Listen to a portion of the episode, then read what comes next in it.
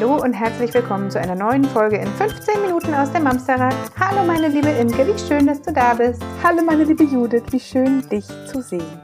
Und hallo alle da draußen, wie schön, dass ihr auch wieder zu uns gefunden habt.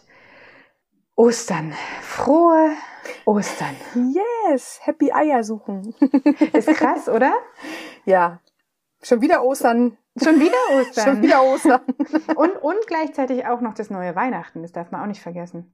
Du War das meinst nicht das? im Dezember die An Ansage? Ja. Ostern Ja, ja. das neue Weihnachten? Ja, ja, genau. Schade.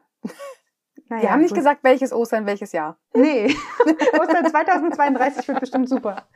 Komm, ich find's, ich find's total entspannt. So, was soll's. Ist halt, wie es ist. Kann man ja eh nicht ändern. Darum soll es auch gar nicht gehen heute. Wir wollen, wir wollen gar nicht äh, mütend, wie es ja so schön aus dem Internet herausschallt, über Corona reden heute, sondern uns hat eine Leserfrage erreicht, die wir mega spannend finden und die wir ähm, tatsächlich auch in unserem Bekanntenkreis beobachten können und manchmal vielleicht auch ein klitzekleines bisschen bei zumindest einer von uns selbst, ohne jetzt Namen zu nennen. Also es geht um Folgendes. Es sind zwei Mädels in der Familie und es ist scheinbar so, dass die große Tochter sehr ungeduldig ist. Also gerade wenn es darum geht, die Kinder fertig zu machen, dann ähm, mag die Große halt nicht warten, wenn die Mama sich noch mit der Kleinen befasst. Oder wenn es ums Essen geht, dann fliegt halt mal der Becher um äh, aus Wut, weil das kleine äh, Mädchen noch mehr Hilfe bekommt als, als das Große. Solche Themen sind das, die der Mama da sehr zu schaffen machen. Und äh, ich glaube, da hat Imke ein Potpourri der guten Ideen. Als du Pod gesagt hast, habe ich schon gedacht, ach so, da hat Imke einen Podcast so aufgezeichnet. nee, aber das machen wir jetzt gerade. Ach, den, den gibt's doch gar nicht. Gut, dann machen wir den wohl mal. Schieß los. Schieß los. Also, wir hatten hier schon mal eine Folge dazu, was ist, wenn das kleine Geschwisterkind kommt. Und Genau, jetzt wie- wollen wir mal mit dem Blick von uns Eltern auf unsere Geschwisterkinder werfen. Also der Blick von uns auf die Kinder, nicht andersrum. Also erstmal finde ich ja, darüber haben wir tatsächlich auch schon oft gesprochen, ne, dieses, dass wir versuchen, eine Lösung zu finden für die Probleme unserer Kinder, dass wir oft auf der Suche sind nach wer war's und derjenige, der es war, bekommt Ärger.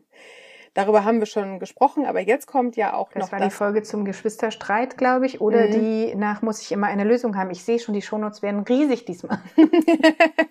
irgendwann irgendwann sage ich gar nichts mehr selber als Inhalt, sondern verlinkt nur noch oder wir verlinken nur noch zu den nächsten Podcast-Folgen. Ach ja, geil.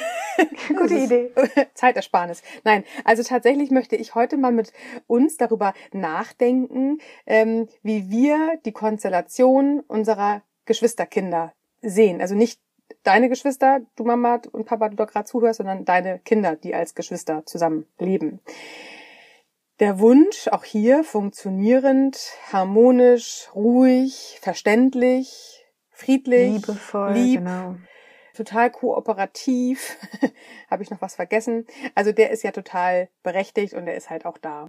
Wenn wir, und das ist tatsächlich, was ich auf jeden Fall schon gesagt habe, wenn wir aus dem Kreissaal kommen und wir kommen mit unserem kleinen, zweiten, dritten, neuen Baby nach Hause, dann ist auf einmal über Nacht das erste Geborene riesengroß geworden. Es hat auf Ja. einmal riesengroße Hände und riesengroße Füße und der Kopf und ach sowieso alles riesig im Gegensatz zu diesem kleinen Mini-Zwerg. Dann passiert das, was bei vielen Eltern passiert, dieser, dieser Welpenschutz, dass das Kleine sehr, sehr geschützt wird und ähm, das Große etwas in seine Grenzen zurückgeschickt wird, je nachdem, wie körperlich es vielleicht auch wird, was ja richtig ist. Also es muss ja schon das Baby geschützt werden, gerade allein kopfmäßig und, und kräftemäßig, weil die Geschwisterkinder das ja oft noch gar nicht wirklich realisieren, was sie schon für Kräfte haben. So, aber dann wird das kleine Baby auch größer und irgendwann bekommt das auch eine Stimme und irgendwann kann es halt auch laufen. Aber dieser Zustand, dass wir unser Kind, das Kleinste, das Nesthäkchen, immer noch als Nesthäkchen betrachten, ist tatsächlich nicht unüblich. So, das heißt, dass wir relativ unüberlegt und unreflektiert ganz oft dem Großen im Falle eines Streites, im Falle von Gerechtigkeit und Ungerechtigkeit, im Falle von Kooperation, im Falle von Zurückstecken, dass wir immer das Große überfordern. Ich glaube, das ist das Und, Wort. und auch zu viel habe. erwarten wahrscheinlich Genau. einfach, ne? Für Genau. das, was es eigentlich schon kann. Genau. Also wenn wir das so ein Zweijähriges haben und ein Fünfjähriges und das Zweijährige wird angezogen und das Fünfjährige verweigert sich, werden die meisten Eltern intuitiv sagen, komm, das kannst du doch schon alleine, du bist doch schon groß. Nicht, weil wir nicht dem Fünfjährigen auch helfen wollen würden, sondern hier wieder Hashtag Link zur, zum funktionierenden Kind von vor zwei Wochen die Folge oder vor einer Woche, sondern tatsächlich, dass wir auch wirklich glauben, das große Kind kann es doch schon. Also wir, wir gehen ja auch wirklich davon aus, wo ich im Zweifel kann es das ja tatsächlich genau, auch schon. Aber wie muss es denn das Momenten beweisen? ist es gar kein Problem, dass es Genau. seine Schuhe alleine anzieht. Und in dem Moment, in dem du es aber brauchst, Genau. so, Und da finde ich immer diese Frage, wem muss das Kind das denn beweisen, dass es das eigentlich alleine kann? Gar niemanden. Du weißt es, dir muss es das nicht beweisen, es will es schlichtweg gerade nicht. Aber das ist ja nur ein Beispiel. Das nächste Beispiel ist, die beiden Kinder äh, sitzen im Kinderzimmer und das eine fängt an zu weinen. mhm. Wir ertappen uns dabei, je kleiner das kleine Nesthäkchenkind ist, dass das erstmal im Kopf sowieso unschuldig ist, weil das große Ja. Kind muss es doch schon wissen. Und das zieht sich also wirklich über Jahre hinweg. Also noch nicht mal, jetzt haben wir jetzt die Kleinkindsphase, aber auch wenn du ein siebenjähriges oder ein zehnjähriges hast. Versuch dich mal selber zu überprüfen, wie oft du in solchen Streitigkeiten, auch wenn du die Stimme von uns beiden hier im Ohr hast, du musst keine Lösung finden, du musst dich nicht einmischen, du machst es irgendwo doch, du denkst es zumindest auch im ersten Moment. Wie oft ertappst du dich dabei zu denken, dass der Große oder die Große Schuld hat und die Mhm. Kleine in Schutz genommen wird? Das ist tatsächlich, was nicht unüblich ist und wo wir eigentlich nur einem gewissen Gedankenautomatismus folgen. Es ist nur schwierig. ich bin ja auch eine kleine Schwester. Ich weiß, wovon ich rede. Also die andere Seite sozusagen. Ähm, selbst mit 40 werde ich noch beschützt, wenn wir Geschwisterstreitigkeiten auf der Erwachsenenebene haben. Dann bekomme ich im Zweifel immer noch den Schutzschirm aufgespannt. Das, dazu neigen wir. Dazu neigen wir Eltern einfach aus dem Moment, weil irgendwann war das kleine Baby mal ganz klein und hatte ganz kleine Füße und ganz kleine Hände und auch diese, diese kleinen Beinchen und auch das ist ja auch alles so niedlich. So. Aber diese kleinen Beinchen und der kleine Kopf und die kleine Stimme werden ja auch irgendwann größer. Und irgendwann verpassen wir bewusst oder unbewusst den Zustand, wo auch unser kleines Kind, das auch schon ganz schön faustdick hinter den gar Ohren nicht hat mehr so klein ist, ne? und gar nicht Das- mehr so das- beschützt werden muss. Ja, das ist beispielsweise hier, und das ist ein Punkt, da hattest du mir mal die Augen geöffnet.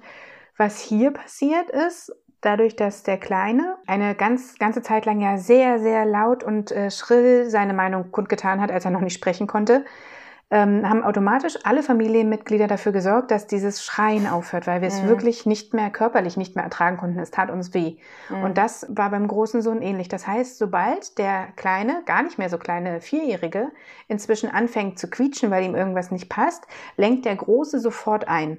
Oder wir Eltern neigen dazu zu sagen, oh, den Großen zu überreden, oh, könntest du nicht vielleicht doch jetzt auf den Teller mit dem Kaninchen verzichten, so, weißt du? Um möglichst wieder Ruhe einzukehren. Und das führt Ja. halt dazu, dass der Kleine überhaupt nicht in der Lage war, diese Frustration und diesen, diesen Kummer, in Anführungsstrichen, auszuhalten, auch mal zurückzustecken. Mhm. Also das ist total cool. Der teilt gerne mit seinem Bruder, die teilen beide gerne, aber automatisch wird davon ausgegangen, dass er kriegt, welchen Löffel oder Teller oder was Mhm. immer er jetzt auch haben muss, wenn der andere den hat. So. Auch da ein schönes Beispiel, was du jetzt gerade sagst, wenn die Geschwister sich äh, Spielzeug teilen müssen. Und wir alle, die jetzt ein großes Kind und ein kleines Kind haben, haben natürlich dem großen Kind vielleicht schon zu Weihnachten oder zu Geburtstagen äh, typische große Geschenke gemacht, wie ich denke jetzt bei uns gerade an die Kinderküche.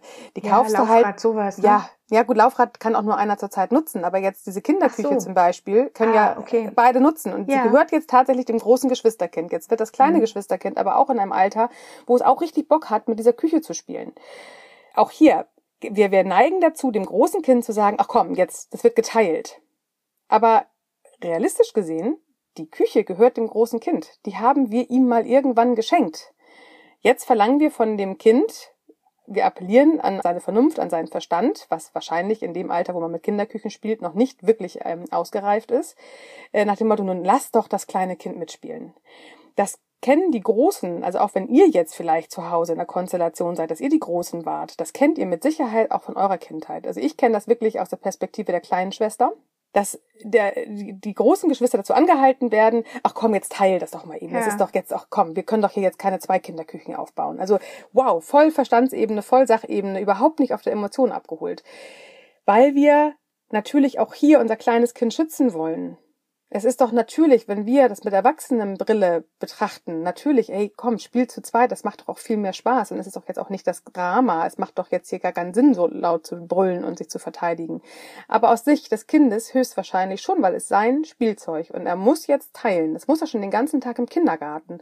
Und jetzt wird er auch noch zu Hause dazu überredet und überzeugt und darf seine Meinung nicht kundtun, weil wir Großen das kleine Kind trösten wollen. Und diese Frustration, was du jetzt gerade sagtest mit dem Lieblingsteller, wir wollen am liebsten alle Unwegsamkeiten für das kleine Kind aus dem Weg räumen, weil mhm. das ist doch immer noch der Welpenschutz, der damit äh, spielt. Das heißt, wir überreden das große Kind jetzt doch bitte entgegen seiner, seiner Wünsche oder seines Bedürfnisses nach alleine spielen, das in die Ecke zu stellen und das kleine Geschwisterkind mit zu integrieren. So.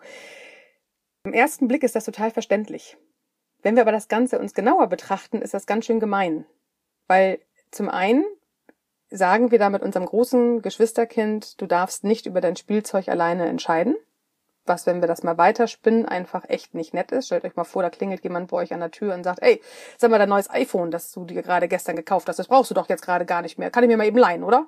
Ja. Würden wir Erwachsenen wahrscheinlich jetzt auch nicht bejubeln und sagen, ja, yeah, klar, ich habe gelernt, wir müssen teilen, klar, hier kommt mein nagelneues iPhone, ich äh, freue mich darüber.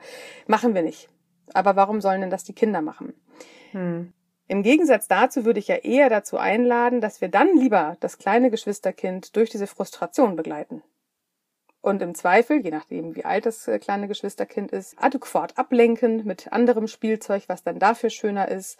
Oder wenn es jetzt gerade wirklich die Kinderküche ist, dann darf das äh, kleine Geschwisterkind vielleicht einen eigenen Tupperschrank zu Hause ausräumen oder deine Besteckschublade neu sortieren, was auch immer. Also da darf man ja wirklich Ideen zeigen. Aber ablenken von das, dem. Ja, das ist ja meistens auch nur ein, ein, kurzer Moment. Also ja. irgendwann ist es ja schon auch so, dass das Geschwisterkind dann merkt, Mensch, irgendwie wäre es ganz cool, wenn jetzt hier genau. auch jemand mein gekochtes abnehmen würde. So. Aber erst, wenn der Druck weg ist, dass es nicht ja. mehr mitspielen muss, wenn es das aus, aus eigenem Antrieb machen darf, dann wird es nach spätestens zehn Minuten wahrscheinlich feststellen, dass es alleine in der Kinderküche auch irgendwie ganz schön dröge ist und dass man jetzt irgendwie doch ganz gerne mit dem Geschwisterkind spielen will.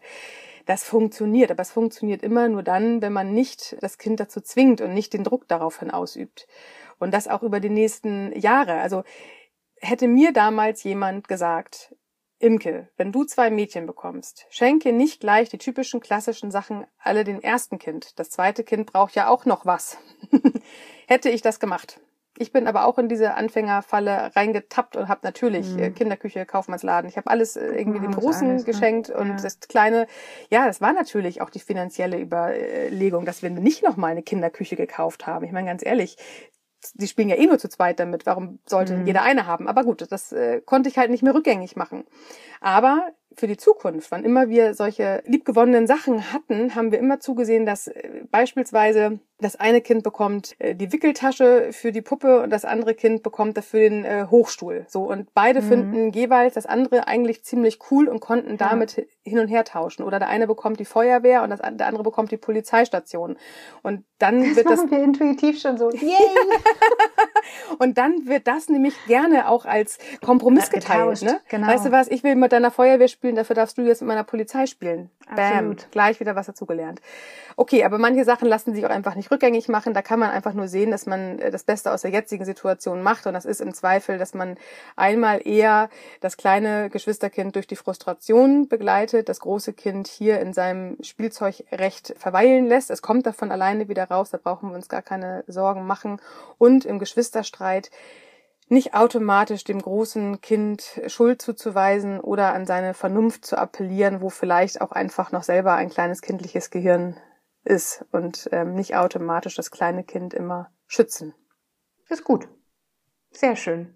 Kann ich was mit anfangen. Ich hoffe, ähm, die Leserfrage wurde auch äh, adäquat beantwortet. Wenn ihr eine habt, ihr wisst ja, ihr erreicht uns am besten per Mail an hallo@mamsterrad.de oder auf Instagram, Facebook oder in unserer Facebook-Gruppe. Übrigens, was ich unbedingt an dieser Stelle nochmal sagen will, das Voting für den Publikumsliebling Liebling zum deutschen Podcastpreis läuft noch. Ihr findet den Link, wohnen eigentlich bei uns auf Instagram beispielsweise. Stimmt bitte, bitte für uns ab. Wir brauchen euch dafür. Wir können das nicht alleine und würden uns mega freuen, wenn ihr uns da unterstützt. Genau. Alles klar. Habt heute schöne Ostern und morgen macht das Schönste aus dem Tag. Genießt es. Bleibt gesund. Kommt gut durch die Woche. Und lasst es euch gut gehen. Bis nächste Woche. Tschüss. Tschüss.